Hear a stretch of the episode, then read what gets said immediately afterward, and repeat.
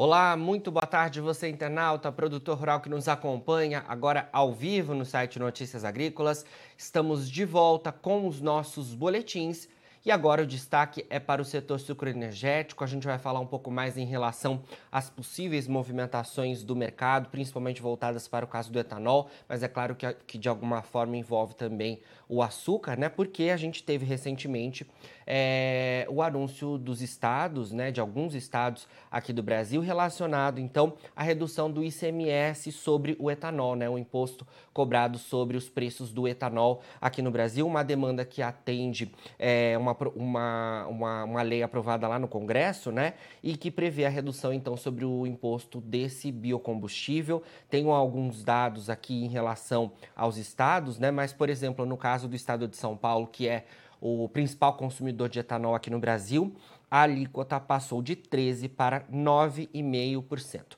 Para a gente entender todo esse cenário, principalmente é, com foco né, para como o mercado pode se movimentar diante desse cenário, a gente conversa agora ao vivo com o Felipe Cardoso, que é especialista de inteligência de mercado da StoneX. Felipe, muito boa tarde, obrigado pela sua presença aqui com a gente do Notícias Agrícolas. Boa tarde, Jonathan. Boa tarde a todos que nos assistem.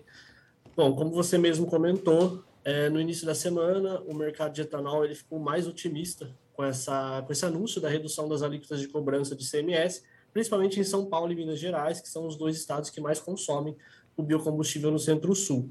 A gente teve aí no final de junho a aplicação da PEC 18, que reduziu, colocou um teto, na verdade, na cobrança do ICMS, da alíquota de ICMS da gasolina em 18%, 17%, e com isso a gente teve uma perda de competitividade é, por etanol em relação à gasolina. Então, os patamares aí da paridade ficou acima de 70% em grande parte do Centro-Sul, e esse patamar já vem sendo observado desde o início do ano. Então, a gente teve uma quebra de safra bastante significativa da safra passada, e com isso o mercado passou a apresentar uma baixa oferta do biocombustível, o que passou a favorecer a alta nos preços da, praticados das usinas às distribuidoras. A gente teve aí em março, no final do ciclo canavieiro 21-22, os preços sendo praticados acima de R$ 4,50 por litro, um patamar histórico, recorde para o mercado de biocombustível. Porém, com o início da safra em abril e aumento da oferta do aumento da oferta, o preço voltou a apresentar queda, principalmente porque a gente consegue ver aí no andamento da safra que as usinas têm priorizado bastante a produção do biocombustível em relação ao açúcar, justamente para aproveitar essa alta nos preços. Então, o preço vem apresentando um fator baixista e vem perdendo é, força e apresentando queda. Então, com essa redução do ICMS, a gente tem uma volta da competitividade do etanol no mercado. Então, em alguns patamares, em alguns estados, principalmente no estado de São Paulo, a paridade voltou a ficar abaixo de 70%.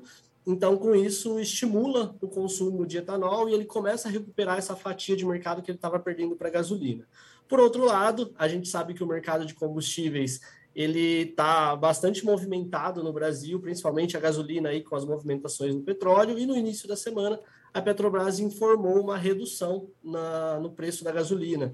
Então, com isso, esse cenário, essa paridade, ela começa a ficar estreita novamente. No estado de São Paulo, ela fica próxima dos 70%, em algumas regiões do estado o etanol continua competitivo, mas em grande parte do centro-sul ele fica acima de 70%, que deve continuar pressionando os preços dos combustíveis para baixo para que ele recupere essa esse poder de compra, esse poder de venda em relação à gasolina.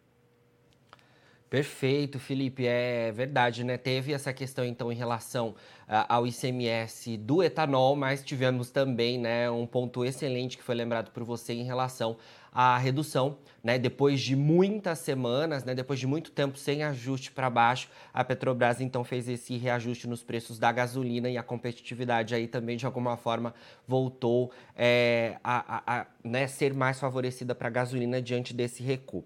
É, a gente teve na semana passada, né, Felipe, com base nos dados divulgados pela, pela Agência Nacional do Petróleo, ANP, é, a informação de que a gente é, tinha somente né, na última semana é, dois estados tendo etanol mais competitivo sobre a gasolina, né? A, a gente viu aí, é, com o pico da safra de, de cana-de-açúcar, esse cenário até se modificando, tivemos momentos em que o etanol ficou mais competitivo depois de algum tempo, e na, nessa última atualização, então, a gente teve essa perda de competitividade que havia expectativa, então, de que essa essa, essa questão da redução do ICMS pudesse de alguma forma mexer. Como é que você é, tem expectativa em relação aos dados da NP que serão divulgados relativos a esta semana, né, que a gente vai ver na semana que vem, diante de toda, todas essas divulgações, né? A questão do ICMS dos combustíveis, é, do etanol, desculpe, por parte dos estados e também a, a questão do reajuste da gasolina. Bom, a gente, principalmente no estado de São Paulo, a gente refez alguns cálculos aqui para entender quanto que o etanol deveria continuar caindo para apresentar competitividade. Então, essa redução do ICMS no estado de São Paulo, ela traz essa competitividade de volta. O etanol ele acaba apresentando aí a paridade abaixo de 70%, que acaba sendo vantagem no consumo do biocombustível. E mesmo com essa, esse reajuste da gasolina, o Estado de São Paulo, que é o principal consumidor, ele deve apresentar em torno de 69% na paridade. E os preços do etanol, agora, principalmente em julho e agosto, onde a gente tem o pico da safra centro-sul, de moagem, de processamento de cana, ele deve apresentar uma oferta maior do biocombustível e deve continuar pressionando os preços para baixo.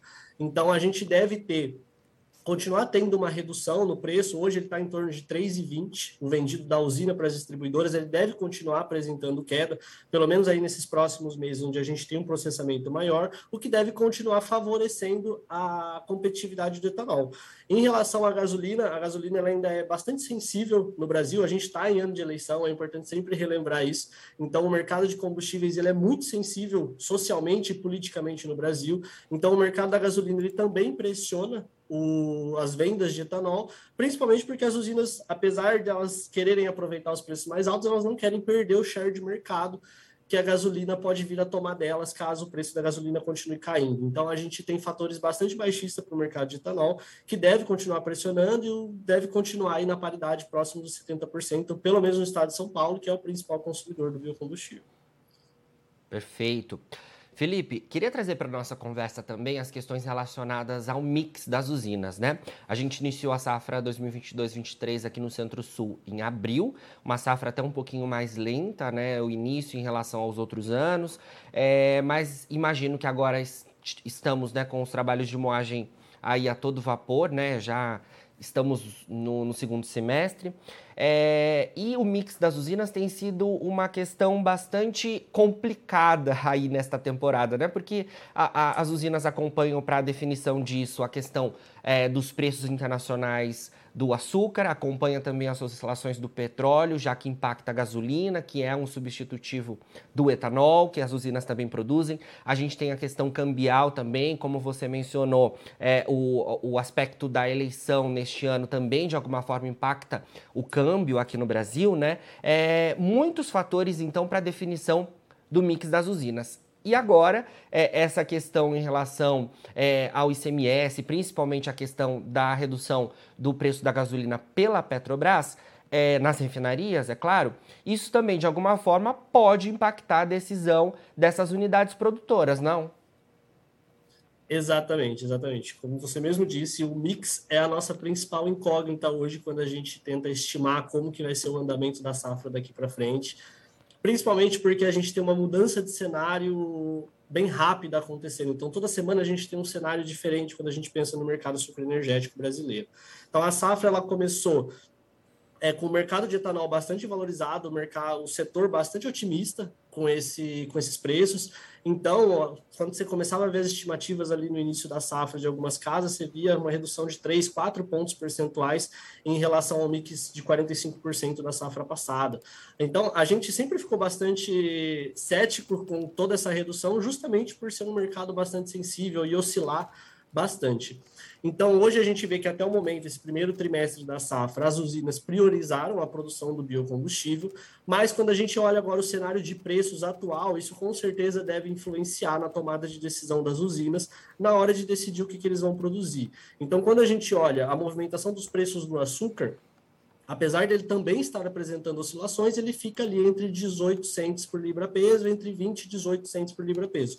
Então, isso, apesar, ele continua meio que estável em relação a como estava no início da safra. Já o etanol, ele vem numa queda constante desde que começou a se produzir mais. Então, hoje na Stonex, o nosso mix, a nossa estimativa de mix para safra açucareira de 44,8, redução de 0,2 pontos percentuais em relação ao mix de 45%, mas ainda assim a gente acha que a produção de açúcar ela deve se manter é, relativo, em crescimento em relação à safra passada, principalmente porque a gente teve uma queda bastante abrupta. Então, a gente começou com o etanol apresentando prêmio em relação ao açúcar no início da safra, mas desde o início do anúncio da PEC, que reduziu os preços ali da gasolina e diminuiu a paridade do etanol, a gente já tem uma curva é, invertendo para o lado do açúcar. Então, no início da semana, quando a gente coloca o preço do etanol em relação ao preço do açúcar, os dois em cents por libra peso, a gente tem o açúcar apresentava um ganho de 3,2 centes em relação ao etanol, e quando a gente considerava os créditos de carbono, os CBIOS,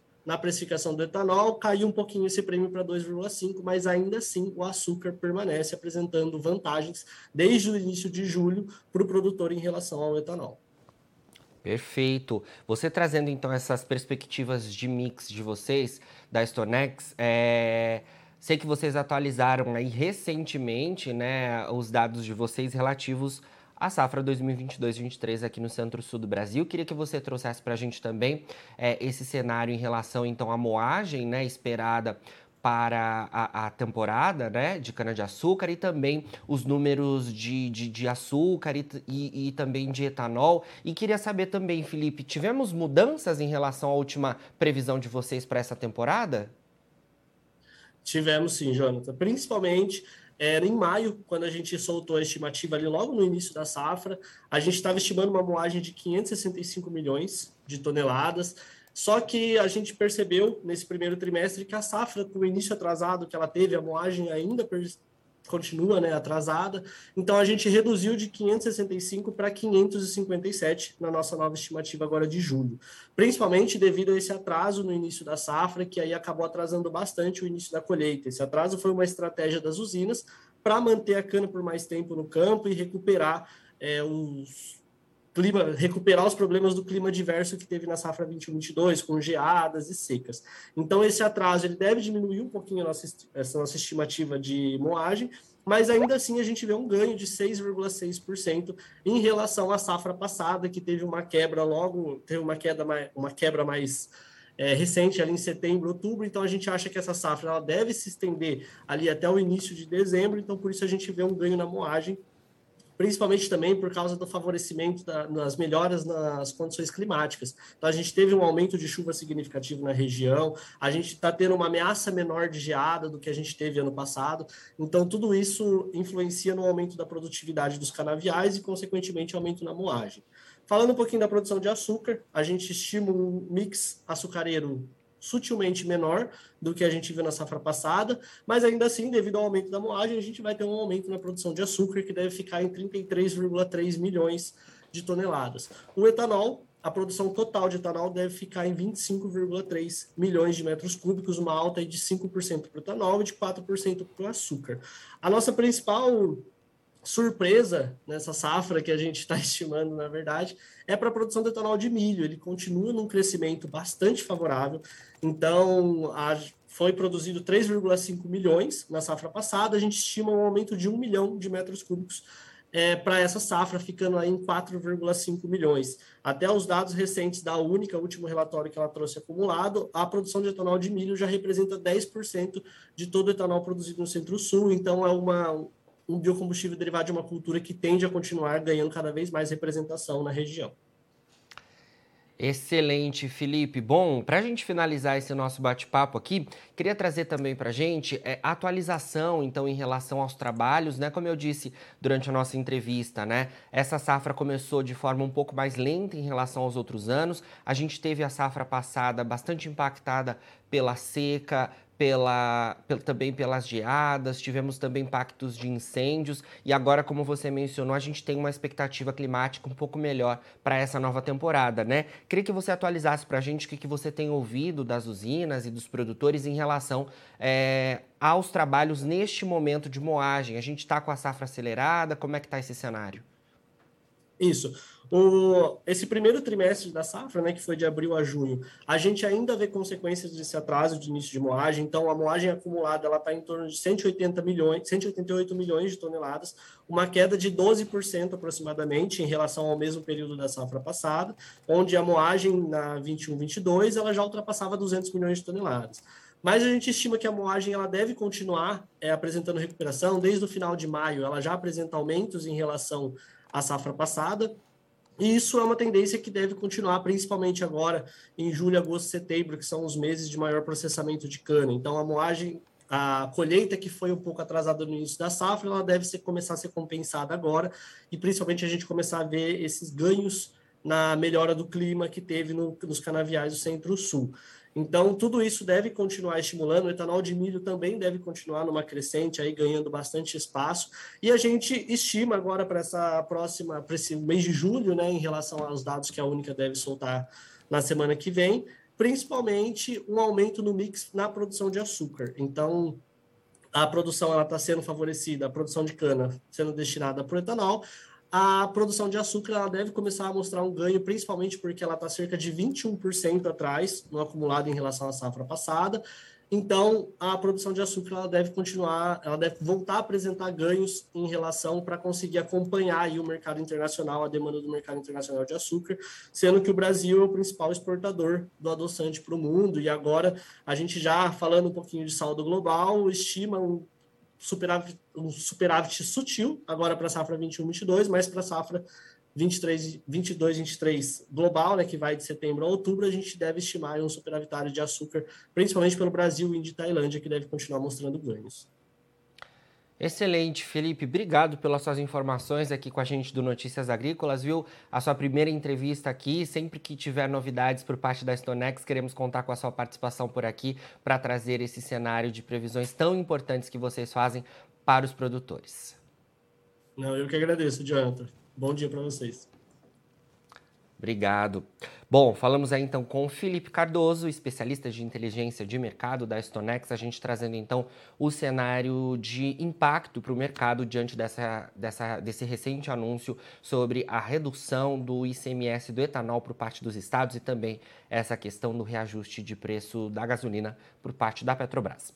Agora você fica com as nossas redes sociais, né? Tem todos os nossos perfis para você acompanhar as principais divulgações do agronegócio brasileiro. A gente segue com o nosso site no ar. Fica por aí, a gente se vê e não se esqueça, Notícias Agrícolas 25 anos ao lado do produtor rural. Participe das nossas mídias sociais no Facebook Notícias Agrícolas, no Instagram, arroba Notícias Agrícolas e em nosso Twitter, arroba Notiagre. E para assistir todos os nossos vídeos, se inscreva no YouTube e na Twitch Notícias Agrícolas Oficial.